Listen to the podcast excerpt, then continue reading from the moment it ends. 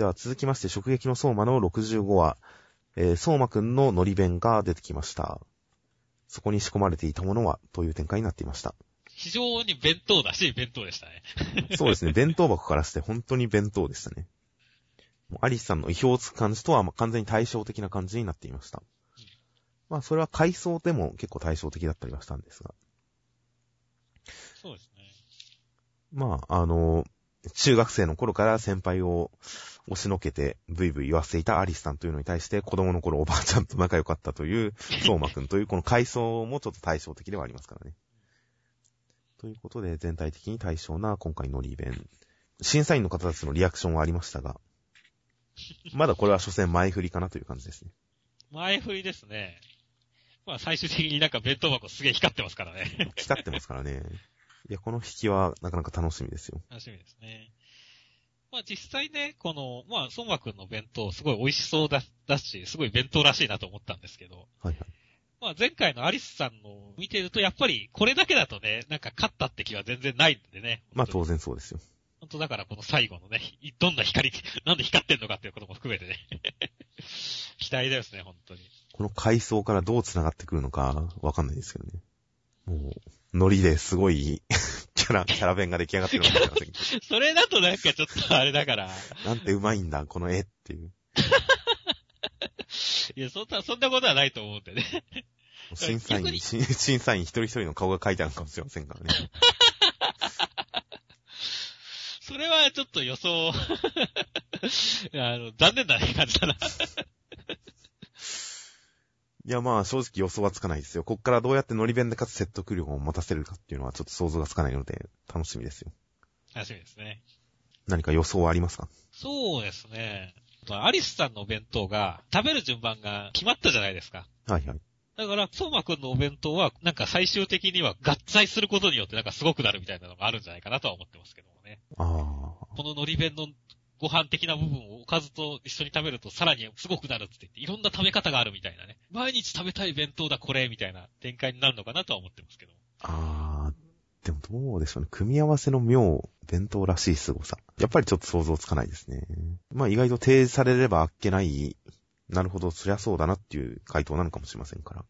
まあちょっと期待して待ってますよ。期待してます。では、続きまして、イリーガルレアの第9回、川崎さんドライブ会でした。そうだね。川崎さんドライブ会だったね。やっぱこの漫画は川崎さんで持ってますよ。うん、ほんとその通りですね。やっぱこの巻き込まれてドタバタするけど、ちゃんとついてきてくれる一般人キャラっていう視点はすごいいいですね。そうですね。このとんでもない感じのリアクション要員としてもすごい優秀ですし、ツッコミも冴え渡ってますからね。はいはい。ツッコミもいいですし、あと一般人が頑張ってるっていうのもいいですしね。このオフロード車の伏線はもしかしたらあったのかもしれませんが、突然出てきた感はちょっともったいなかったですけどね。そうですね。もっと印象的に前の回で出てきてたら、あ、ここに繋がるのかっていう感じがあったのかもしれませんが。まあ、逃亡先としてビルを飛び出して着地地点として競馬場を選んだっていうので、前回の競馬に繋げてるっていう感じはちょっと良かったですよ。戻ってきた感。そうですね。いやー、よかったですよ、本当に。この車に乗ってるアクセルさんのリアクションもすごい良かったですからね。ああ、ちょっとディオ様を思い出しますよね、やっぱり。車はいい、過去400年で一番の発明だって。はいはい。ディオ様感ありますよ。吸血鬼ですしね。吸血鬼ですね。やっぱディオ様感ありますよ。構わん行けっていう感じの。実際ちょっと、師匠であるところの荒木先生のディディオ感をちょっと意識してというか、別にパロってるとは言いませんけど、やっぱ脳裏にはあって書いてるだろうなと思いますよ、これ。そうですね。違うのは、川崎さんがノリノリっていうことでね。ああ、まあそうですね。なんとかフィリップ上院議員とは違いますね。ちょっと違いますからね。そしてそのアクセル全開もそうですし、競馬場での、あの、観客が急に角丸になるって これは良かったですね。今の読者にどのくらい伝わるのかはわからないですけど、これ見た瞬間に何でしょうね。嬉しくなりましたよ。嬉しくなったよね。面白いというより嬉しかったですよ。僕は思わず笑ってしまいましたね、これ。久々に見れてよかったって、僕はあの、今やってる方の巻き場を実はい読んでないので、はいはいはい。第1巻は読みましたけど、それ以降追っかけてないので、ほんと久々に会えたな、こいつらっていう感じです。ゲーハードもに。まあだからね、今回すごい面白かったですね。まあ、ナビちゃんの印象はだいぶ薄かったですけど。ナビさんの印象は薄かったですが、面白かったです。最後のなんか叱られてるオチっていうのもなんか、チーム感があってよかったですしね。川崎さんだけ叱られるっていうね。そうですね。アクセルさんは、こう、紅茶かコーヒーがすごい飲んで、優雅にしてるっていう。ジューク君が呆れて、アクセルさんはなんか関係ない、そ知らぬ様子をしていて、我関節で、そこに対して、突っ込みたがっているミラさんという感じ。この辺のチーム感も出てて、まあ今回、こっから次新しいというか大きなエピソードに絡んでいいかもしれませんし、いや、楽しみだなと思いましたよ。楽しみでしたね。そろそろ本当舞台が整ってきたかな感がありますんで、次回の展開楽しみです。はい。では続きまして、愛少女のバージョン3.1、えー、あの子をコピーする回でした。あー、まあ今週もすごいエロかったですね。まあ、アプリのエロさで言ったら正直、僕の中ではもう、行くところまで行ったなっていう感じですよ。うん、そうですね。いやー、ジョジョ第4部のサーフェイスとか、すごい夢がありましたしね。そうですね。僕はもう愛少女は、現代のビデオガールの地位を狙えるんじゃないかと思ってますから。はいはいはいはいはい。ビデオガールというかつて週刊少年ジャンプでやっていた桂正和先生の大変エロい漫画。多くの男子たちにとって、こう、いろいろな性の目覚めを与えられた。もしくは性の原体験。いろいろな性的なものを、濃厚なものを与えてくれた漫画があったわけですが。ありましたね。今は規制が激しい、いろんな規制もありますし、時代も違いますし、あれと同じレベルのことはできないとは思いますが。でも現代におけるビデオガールになれるんじゃないかとすら思いますよ、僕は。資質はありますねっていう。このアプリはやばいですよ。やばいですね。最後の2コマとか、こう、トラブルも、とためはれるくらいに頑張ってるじゃないですか。いや、でも、トラブルとはやっぱ方向性ちょっと違いますけどね。直接的な接触によるエロではなくて、やっぱり、このシチュエーション込みでのエロさ。うんということで、いや、まあ今回でも、まあパンツの描き方に関してはかなりすごいこだわりを相変わらず感じますようん。それは冒頭の蹴りをかますところのパンツのシワの寄り具合ですとか、あと内ももの筋肉の凹みの描き方ですとか、まあこだわりは感じますんで、当然まあそういった描写単体で見てみても、そこにはやっぱりかなりの技を感じますけどね。技をね。まあ、今回ただキャラ的に言えば新しく出てきたこのヒロイン、陸戦さんは個人的にはなんかあんまり微妙でしたけどね、まだ。まあまだね、まあ舞踏キャラっていうところ以外ではあんまり個性づいてない感じはありますからね。そうなんですよね。島パンということくらいしかっていう。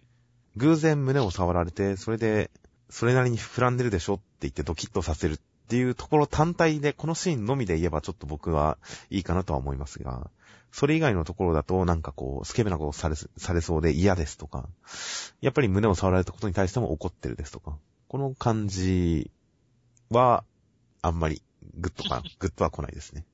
はいはいはい。この武武道一筋で胸触られても動じないっていうキャラだったらかなりグッときたかもしれない。ということで、ヒロインの魅力っていうことに関して言えば来週以降で描き出してくれてもいいかもしれませんが、まあ、別にそんなものなくてもエロければいいんですけどね。相性なんは。だ、ほんと、そんな感じになってきたね、この漫画に関しては。いや、それは十分存在価値のあることというか、それはとても価値のあることですよ。エロさだけで勝負できる存在になるっていうのは。いや、ほんとその通りですね。いや、ほんと、ジャンプはすごい漫画を生み出しましたよ、また。いや、愛少女は本当一定の地位を築けると思います。ということで来週が楽しみです。すごく楽しみです。もう全裸待機です。いや、本当に。もう来週どんな始まりだろうと、すでにこう、なんか事後だと思って読みますからね。ああ、まあそうですね。もう、もうどうしようもない。裸のね、はいこう、男女がやることって一つしかないですからね、もう。どうしようもない話ですが、来週、来週楽しみですよ。決闘し終わった後ですよ、もう完全に。大変楽しみですよ。はい。では続きまして、サイキクソの災難のセンターカラーでした第94回。まあ、表紙は桜のサイキくん。桜の下でスナックラーメンを巻くサイキくん。謎のシチュエーションで、なんかもっとネタに走ってもいい気がしますけどね。で、内容的には、えー、おじいちゃんたちに告白。そして、クースケという兄がいた。という話でした。謎の手こ入れだね。まあ、お兄ちゃんはちょっと手こ入れかもしれませんね。でもまあ、掲載順位的に必ずしも手こ入れかどうかはわかりませんが麻生先生がこのままだと書きす、書き続けるのは辛いと思って、新しい要素を入れたのかもしれませんしね。まあ今回、一応前半は普通におじいちゃんの話ということで。そうですね、ツンデレおじいちゃん。結構まあカメラで撮るっていうのはなかなか愛嬌があって、僕は良かったんですけど、はいはい。その後のガソリンに関してはちょっと引きましたけどもね、さすがに。迷惑を顧みてないですからね。うん。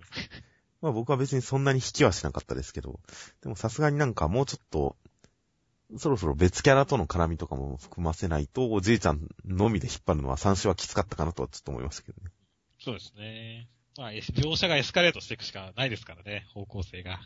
あと、佐伯くんが超能力を告白した後の展開も、なんかこの、おじいちゃん、孫思いだからこういう感じで受け入れるっていう形にはなってますけど、そんなになんかあんまりギャグとしては見れなかったのでうん、超能力を告白したことで生じる笑いっていうのはそんなになかったので、ちょっとその辺もおとなしかったかなと、おじいちゃん。そうですね。まあ、おばあちゃんも結構、まあ、あっさりでもないけど、受け入れちゃったしね。特に何かあるわけでもなく。そうですね。この辺をそんなにギャグにしなかったあたり含め、ちょっとおじいちゃんに関しては収束、減速していったかなという感じですかね。僕の中では。で、まあ、最後に兄設定ですよ、兄。驚きの。衝撃の。これ担当すごいですね。クースケって誰だよ。そんな話連載始まってから一回も聞いたことないんですけどって。柱芸ですね、これ。いや、これは普通に読者視点っていうことでいいんだと思いますよ。あ、そうなんですかね。読者の気持ちを代弁してるんだと思いますよ。なるほど。担当が聞いたわけでもなかったのか。まあ、そういう意味にも取れますけど。かつてのその、なんですか、バキで、先生打ち合わせと全然違うんじゃないですか、っていう。あの、秀逸な煽りがあったじゃないですか。そう、そんな流れなんじゃないですか。だと思ったんですけど、ちょっとそうではないんです。ここに先生っていう一言が入ってたらそう思ったかもしれませんけど、この書き方だと読者視点かなという感じですね、僕は。はいはい。先生そんな話聞いたことないですよって書いてあったら、それは編集者ツッコミだなって思ったでしょうけど。兄が登場するっていうことで、まあ、佐伯くんともしかしたら同じくらいの超能力者なのかもしれませんが、もう一人超能力者キャラを出すんであれば、そして兄ということであれば、ちょっと不安要素なのは、なんかシリアス展開をしそうな描写に見えて、それが不安だったりするんですけどね。そうですね。とりあえずギャグでやってほしいなと思いますよ。うん。兄登場も。いや、ほんとその通りです。シリアスはいらんですよ。そうですね。まあ、なんだかんだで新展開ということで、不安もありますが楽しみでもありまそうですす。ね。不安もありますが、まあ、どういう展開になるかは楽しみですね。では続きまして、えー、東京ワンダーボーイズの第6話、えー、えー、練習しました。はい。というか、先週試合終わってたんですね、あれ。終わっちゃいましたね。そうです。先週のラスト、なんか試合あと5分っていう感じで、1軍も2軍も、まあレギュラーもレギュラーじゃない人たちもこう、本気出して、よし、やるぜ。みんなが活気づいた。あと5分、うおーってなってたと思うんですよ。ここに繋がるんでいいんですよね。間1話抜かしてないですよね、僕は。確かにこれだったら、うん。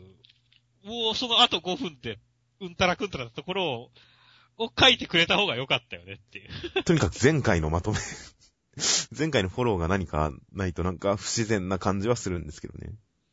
そうですねで。僕結構、ほんと、あれって結構、1ページ目、表紙めくった後に、あれどっか、間見逃した数ページって言って、一生懸命間めくれないかと思って、こう、ページをこすったんですけど、めくれなかったんですよ。そうだね。うん、不思議ですね、東京ワンダーボーイズ。まあ、そして今回一応なんかまた、天川選手。うん。天川選手ネタは、ほぼ毎回やりますね。まあだからすごい、この漫画にとって天川選手ってすごい大事なんですよね。そうですね。チームには天川優斗という亡霊がいるって言って。そして天川はキング、かつてキングだったから、それを超えるキングの存在として、この二人の若いキングが必要だっていう引きになってますから。はい。ただ、天川選手が今まで一度もちゃんと語られたことがないんですよねっていう。そうですね。なので、このチームの呪いっていうのも全然見えてこないし、この二人が、のキングってどのあたりの位置のことを言ってるんだろうってのも全然見えてこないんで、いまいちこう、なんでしょう、雲を掴むような感じがずっとしてるんですよね、この東京ワンダーボーイズ。そうなんですよね。毎回あらすじ言うときに何言っていいかわかんないんですけど、このそうそうそう。目標設定がはっきりしてないんだよね。今回は何の話でしたっていうときに本当になんか毎回困るんですけれど、ふわっとしてますよね。一応ふ、わっとしてね。一応こう、レギュラーメンバーが二人に影響されて、居残りするなんて初めてだろう、お前らって、なんか練習し始めました、活気づきましたってやってますけど、え、それ先週の試合ラスト5分でやってることじゃないっていうふうにも思いますし。いや、どっかで見たことある展開なんで、別にこう展開としては王道をやってるんだと思うんですよ。僕の大好きなペナントレース山田太一の奇跡という漫画でも、もう誰もろくに練習しないアストロズに山田太一が入ったことでみんなが本気になって泥だらけで練習し始めるっていう展開とかは、すごいニヤニヤしながら読みましたから、ああいうことをやってるんだなっていうのは伝わるんですけど、読みながら常に違和感がつきようと思うんですよね、この漫画は。うん、次の試合に期待ですよ。そうです。まあ、試合して、なんか流れ変えてほしいですね。そうですね。試合になったら面白いっていう展開は全然あり得ますからね。そうですね。では続きまして、磯部磯部物語浮世は辛いよの無類の4日目好き中間良先生による第45話。拙者、帰宅せしめたで候でした。はい、熊本さん衝撃の招待会でしたね。ああ、確かに熊本さんの正体が見えましたね。まさか相撲取りだったとは。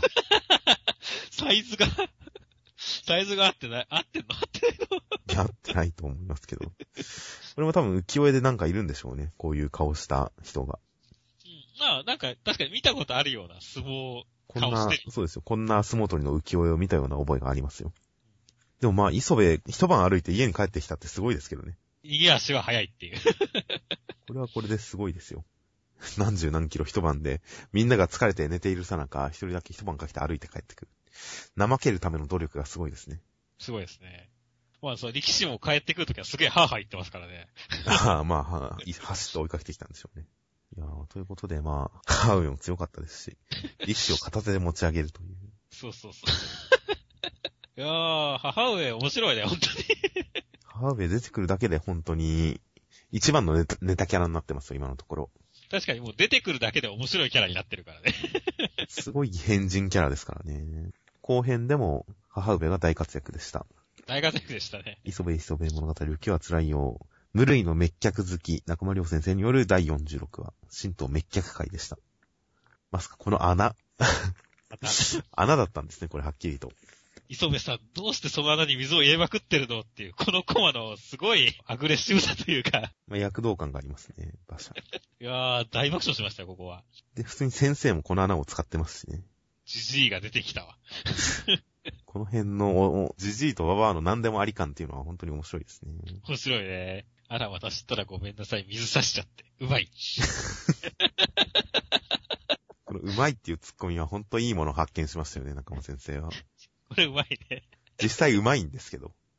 うまくないのに対してうまいって言ってるわけではないんですけど、なんかすごいずれてる感じがしてていいですよね。ということで、まあ今回も、いや、面白かったですよ。いや、面白かったですよ。母上が全部持っていきましたよ。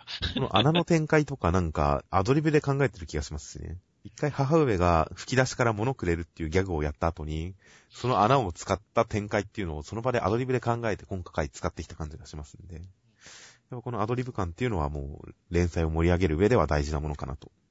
大事ですね。週刊連載には大事なものだと思うので、いやもう中松先生さすがだなという感じですよ。いい味出てきましたよ。そうですね。長編に入ってちょっと不安もありましたが、全然面白いですよ、長編も。ということで修行編いつまで続くかわかりませんが、まあ楽しみです。はい。では続きまして、えー、ステルスシンフォニーの第7話、えー、ジュー君決意する回でした。まあ、今回前半、なんでしょうね、戦ってて、戦ってて、そして、えー、アリスさんがジュークのところに来て、そこにちゃんとウルフボーグがやってきて戦ってみたいな、この戦場感っていうのがちゃんと出てたので、まあ、テンション高めの場面でいいなと思いました。そうですね。忍者のマスターさんは 何忍術なんですかね、これはいや、もう技術 技術ですよ。光線を曲げるっていうね。だこれに関してはなぜ、忍者さんは光線法、わざわざ生身で曲げに来たんだろうっていう。やっぱり光線は、この巨大な、あれには、効いちゃうんすかねまあ、効くんじゃないですか。なんか、吹き飛ぶんじゃないですか、ちゃんと、手裏剣が。はいはいはい。それはまずいからってことなんだね。そうですね。きっとなんかあれですよ。手汗とかで屈折率を変えてるんですよ。それはなんかすごいこう、ロマンがないね。手汗を操作して、屈折率を変えて光線をねじ曲げてるんだとは思いますが、この、忍びって何って聞かれて、答えに窮した後に、戦場に言葉は無用。今喋ってたのにごまかしてないっていう、この辺の愛嬌とかもやっぱりあっていいですね。ちゃんと新キャラ出てきたら、一緒にちょっと愛嬌のある感じも描いているということで、まあ、忍者もちょっと好きになる、好感度あるなという感じで。忍者ね。して、僕は結構、アリスさん、まあ読み切り版を見てないんで、キャラクターがまだちゃんとつかめてないんですけど、はいはい。なんか急にテンションの上がるキャラだったんですね、この人は。そうですね。二面性のあるキャラですよ。貴様を排除するのが一番手っ取り早そうだなっていう。なんだろう、このまあ、コスチュームも、なんか、女王様っぽくなって、はいはい。口調も変わってるのは、個人的にはすごい良かったですね。まあ あ、こんなキャラだったんや、つって。この辺もやっぱりキャラとして愛せる感じになってますよね。ということで、やっぱキャラの描き方うまいなという感じで。最終的にはジグ君が決意表明と。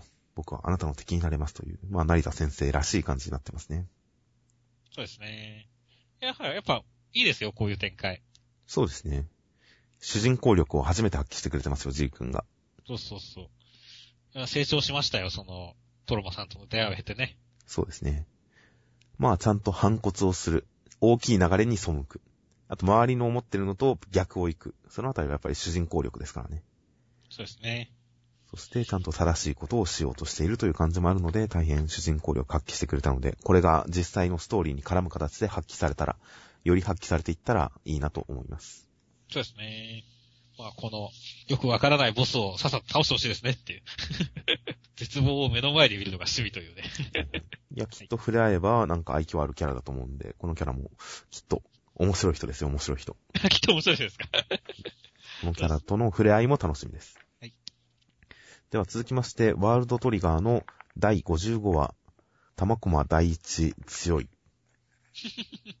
という回でした、とりあえずは。いや、ほんとそうですね。特に今回、コナミさんはすごい良かったですね。そうですね。コナミさんは結構、この斧、斧ぶん回して相手を叩き切ってる感じ。今までのアクションとちゃんと重量感の差がありますからね、コマに。あ、重たそうって感じになってますから。散々ラービットさんの硬さを描いた後だからより効果的なのかもしれないですね。そうですね。あれだけね、キトラちゃんが硬い硬い言ったものとかね、風間さんでも、そうそうね、破れなかったあれですからね。これをあっさり叩き切ってる感じっていうのがやっぱりこの攻撃の重量感の演出につながってる感じがします。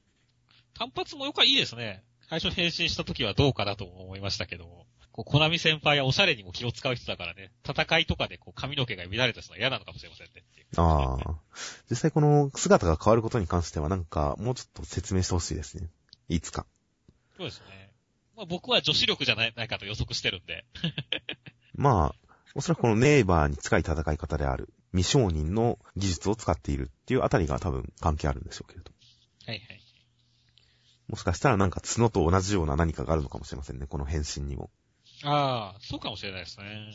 そして、えー、まあ、他の二人も戦ってるという。相手を攻撃して、撃って壊せる感じじゃないですね。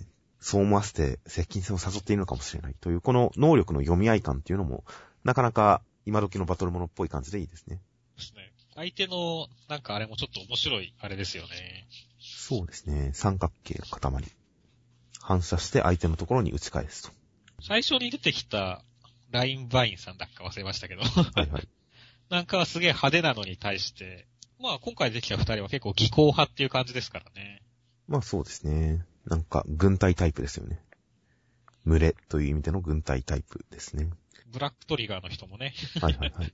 なんかゴポっていう感じで、体液が湿ってそうな人ですね、この人もなんか。まあ性格悪そうで粘着しそうな人だからねっていう。はいはいはい。もしかしたらロギア系かもしれませんしね。自分自身が液体になれるのかもしれませんし、まあわかりませんが、こういった能力がいろんな種類出てくると、まあそれこそちょっとスタンドバトルじゃないですけど、相手の能力を読み合いつつ、その特性を活かした戦いとかにもなりそうで、まあワールドトリガー今までも結構頭を使った戦いはしてましたが、それプラスでやっぱ能力の起点を効かせたような、まさに異能バトルの方向にも、ちょっと広がっていくのかなというのはちょっと期待ですよ。期待ですね。うん、うまくやってくれそうな気がしますよ、きっと。アシャラ先生ならば。うまくやってくれそうですね。菊池原さんもまさかのっていう、おそらく異常聴覚とかそういう感じだと思うんですけど。まあそうですね、耳を出すという。ポニーテールじゃないですけど、縛り菊池原になるわけですかっていう。はいはいはい。だからもしかしたらかつてジンさんが、あの、菊池原さんを首を真っ先にちょん切ったのはこういう狙いもあったのかもしれませんしね。ああ、なまずるほど。耳を潰すっていう。まあでも、あの、風神の特性考えるとあんまり音は関係ない感じですけどね。まあそういう感じで、ただちょっと情けないイメージの強かった菊池原さんの、こう、復権に期待ですよ、本当に。まあそうですね。キャラ数多いですからね、ワールドトリガー。一人一人、まあ、順番に掘り下げていってくれたら、だんだん覚えていけるかなという感じですので。そうですね。うん、まあ、能力バトル大変期待です。はい。今のところ大変派手で面白いです。では続きまして、こち亀の、えー、撮影会でした。まあ、いろいろと撮影してる人がいるなという話でした。そうですね。子供のひ運動会の話とか結構全然知らないは感じの話だったんで、そうですね、今はこうなってるんだなっていう。知らない知識の回とこち亀って面白いんですよねっていう。まあ、そうですね。こち亀の雑学会は結構好きですよ、僕も。で、遠足の写真のあるあるネタとかも結構俺懐かしかったしね。いやー、僕もそうですね。僕も、あの、本田さんと同じ封筒タイプでしたが。いや僕もそうですね。封筒タイプですね。はいはい。でもいたよ。その封筒にチェで注文だけどね、あはいの写真盗むやつとかいたよ。うちはいなかったですね、おそらく。もう、まあ僕が気づいてなかっただけかもしれませんが、僕の知ってる範囲ではさすがに写真盗むやつはいなかったですね。いや、いたいた。なんでなくなってんのみたいな。へー。まあ当然、焼き増しじゃないけどもあるからさ、また補充されるわけだけどさ。はいはいはい。多分予備かなんかがあるんだろうね。ただあの写真はどこに行ったんだろう多分こう、買えないやつかわかんないけど載ってったんだろうなと思ったけどねっていう。へー。だからこのあたりも結構あるあるで、僕は結構楽しかったですね、今回。なるほど。まあ懐かしかったですね。ちなみに、学校の先生で何百枚という写真を注文してる人がいまして。はいはいはい。で、それをこう、封筒で先生のところに届けられているのをたまたま、教室に置き去りにされているのを見かけて、中を覗いてしまったんですが。うん。めくっていって、あ、クラスも関係なく、学年も関係なく、いろんな人の写真買ってるんだなと思って、バラララとめくっていったら、後半に入って、はっと気づいたのが、すべて女子の写真だったという。注文したのは男性教師でした。いやー、見てはいけないもの。というのが、写真の注文といえばそんなことがあったなという思い出がありますね、僕は。いやー。まあ、もうそっと戻しといたわけですね。あれ、カメラ屋さん、写真屋さんに通報されてんじゃないかと思いましたけど、今にして思えば。そうですね。まあもしかしたらもうい、今頃は、ね、お名を頂戴してるかもしれませんね。最後まで見ても、ほんと女子しか写ってなかったですからね。というような写真注文の思い出もあるなという回でした。では続きまして、ブリーチの575話、えー、グレミーさん、戦うという話でした。いやなかなか気持ちのいい回でしたね。そうですね。グレミーさん、なんかおしゃれな、やられるためだけのキャラって感じでしたけど、先週までは。今週はなんか、ケンパチさんに感化されている人ということで、相変わらず勝てる感じはしないですが、でもちょっと、なんでしょう、単なるやられ役よりは一歩抜けてた感じがしますね。一歩抜けてましたね。笑いもちょっとだから、いい笑いになりましたからね。そうですね。あの、冷やかすような笑いじゃなくなりましたからね。嬉しそうになってよかったですよ。喜ぶ、楽しむか笑いになりましたからね。はいはい。対してね、このケンパチさんのこのいい顔だって言ってるケンパチさん、煙の中のケンパチさんもすげえいい顔してるんですよね。まあ、そうですね、楽しんでますね、ケンパチさんも。このね、二人のオリジナル笑顔じゃないですけど、いい笑顔はいいですねっていう。そうですね。そして、ケンも喜んでくれるということで、ちゃんと残白党と意思の疎通ができているらしい、ケンパチさん。そうですね。ついに名前を呼ぶんじゃないかと、来週。いやー、ほんと、かなり待たされましたからね、ケンパチさんの。いや、大いに期待ですね。ちなみに今回前半、この、クイーンシー側の人たちがこの戦いを見守っている人たちがいますが、あんな化け物を一生ぶち込んでおけばいいのに。ということで、どっかに閉じ込められたのにも出したらしいですが、グレミー、出されたらしいですが、グレミーさんは。で、ペペさんに対して、えー、あんたも十分化け物だよ。それはお互い様って言ってますが。ほんとまともな奴一人もいないですからね、今のところ。全員化け物ですよ。まあ、実際ね、本当に規格外ばっかりですからね。グレミーさんもてっきりこう現実系の可能性あるなと思ってましたが、この人たちの言いようによれば、ある程度やっぱ現実的っぽいですからねうん。離れていても危険だということで。そうだよね。出ないと、ケンセイさんとかはし、は、実は、想像が跳ねたから生きてたって話になってしまいますからね。そうですね。それはそれだと悲しいものがあるのでね。ああ、でもこの言い方だとまだ現実の可能性は残ってますね。この距離だと全然安全圏じゃない。あいつの天変地異に巻き込まれるかもって言ってるだけですから、もしかしたら、距離が条件の現実っていう可能性もなくはないです。はい。ではまあ続きまして、ソウルキャッチャーズの第45話。まあ内容としましては、カミネくん、このこいつに宣戦布告という回でした。いやー、まあ本当に、タイトル、期待と不安の季節っていう感じですけど、期待と不安の入り混じる 回でしたね。いや、正直先週どうなるんだろうって思ってたのよりは全然面白くはなりましたよ。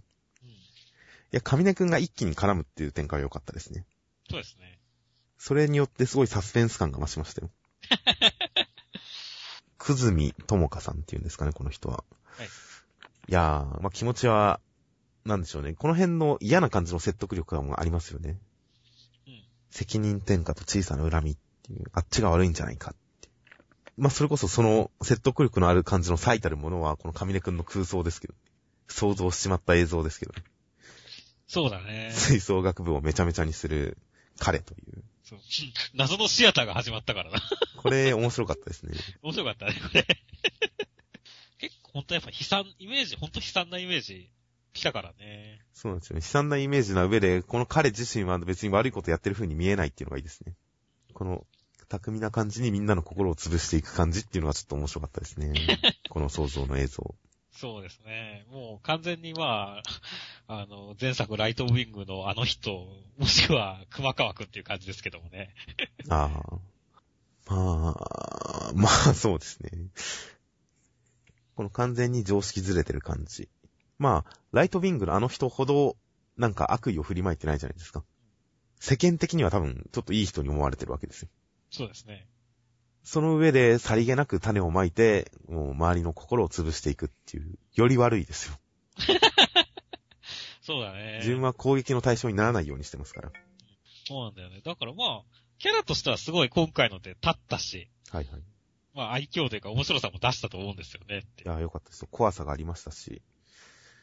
と、上根くんが俺が全力で止めるって言ってめんどくさいなって言って、これ敵対関係にまで持っていったっていうことがほんと先々に対する怖さになって、果たしてこう、ソウルキャッチャーズに今までなかったサスペンス感を演出はしてますからね。そうなんですよね。ただ、これが どうなるかっていう不安もまだあるんですよね。そうですね。果たして読者の求めるものと合致するのかどうかっていうのはまだわかんないですからね。そのサスペンス感が。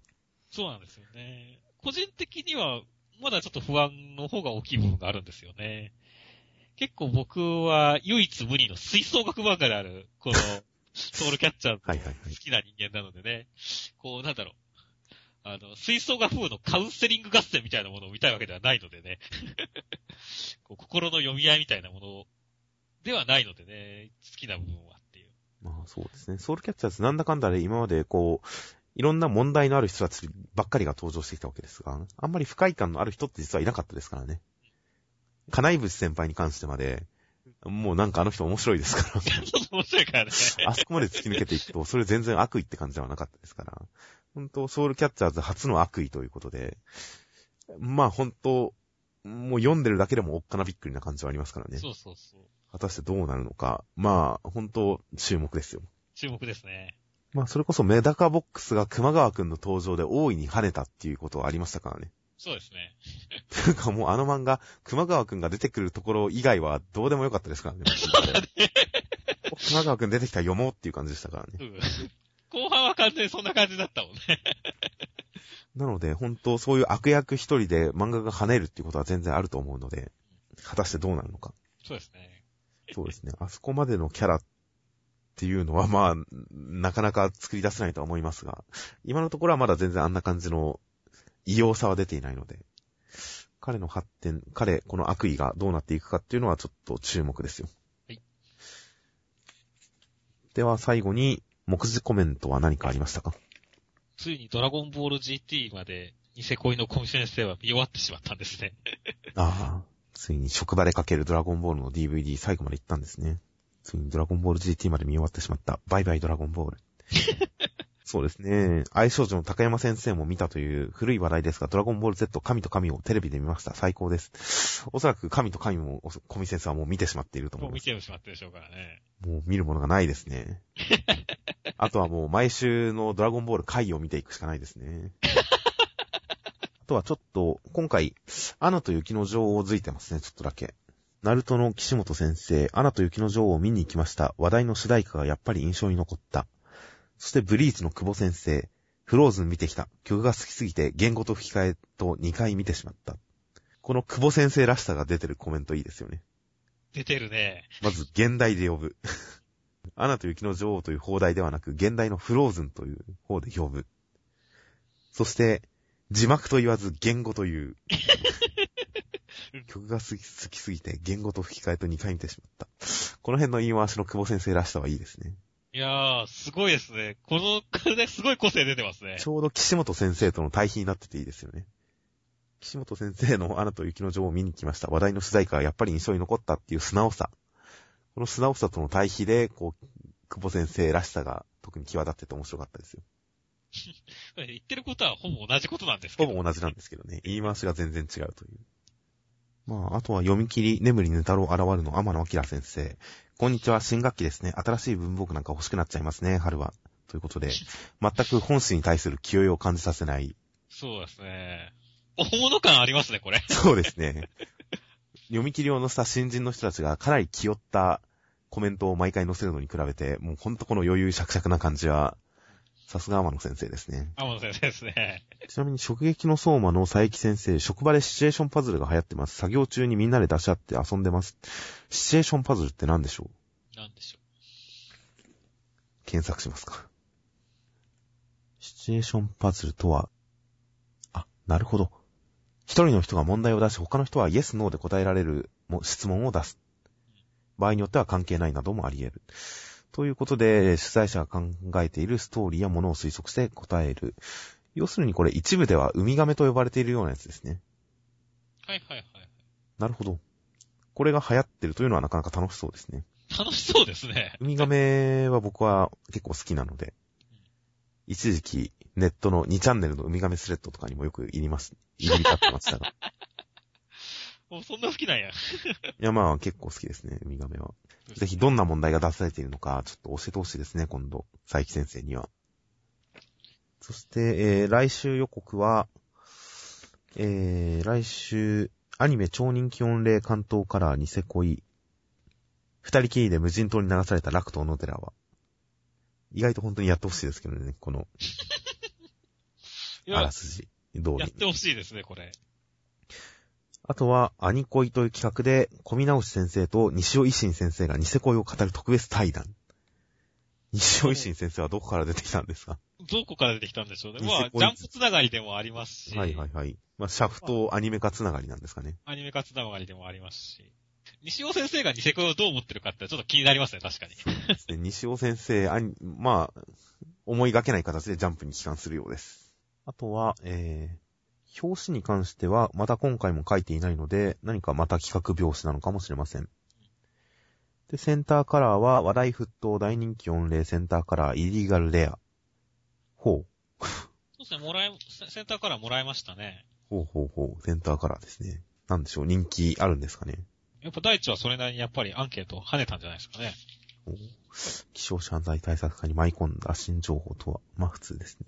えー、もう一つは、激闘最高潮センターカラーブリーチ。まあ、ブリーチがセンターカラー。もう一つのセンターカラーが、えー、花より漫画新春バラエティ読み切り5連弾の第4弾。マジコの岩本直樹先生による、黒木あやかしの午後ドライ業界 VS 人型兵器、超ド級カラクリバトル読み切りセンターカラー47ページ。黒木巨大カラクリを操る謎の男の正体とは一体？ほんと作風というか雰囲気変えてきましたね。本当にこれはあの今本先生なのかっていう感じの紹介ですね、作品紹介。いやまあ、楽しみですよ。楽しみですね。名前がゴゴゴっていうのもいいですしね。うん。ゴゴゴゴゴゴゴみたいな感じでいいですね。うん、でもそういう方向性見えますもんね。はいはいはい。ちなみに口に加えてるのは、なんか、あの、キョンシーを指摘するときに、ライライキョンシーとかで使ってた感じのお札ですね。はいはいはい。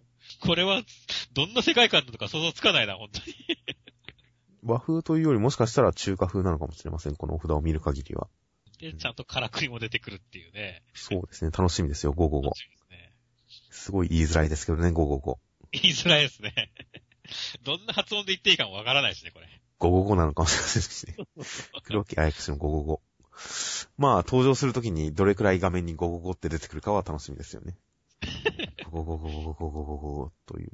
あとは、えー、まあ、袋閉じ特別企画、ゲーム内アイテムや、プレステ3用カスタムテーマが手に入る特別シリアルコード。ということで、何かちょっと珍しいデータ系の付録がついてくるみたいですね。そうですね。結構しかもいっぱいありますよ。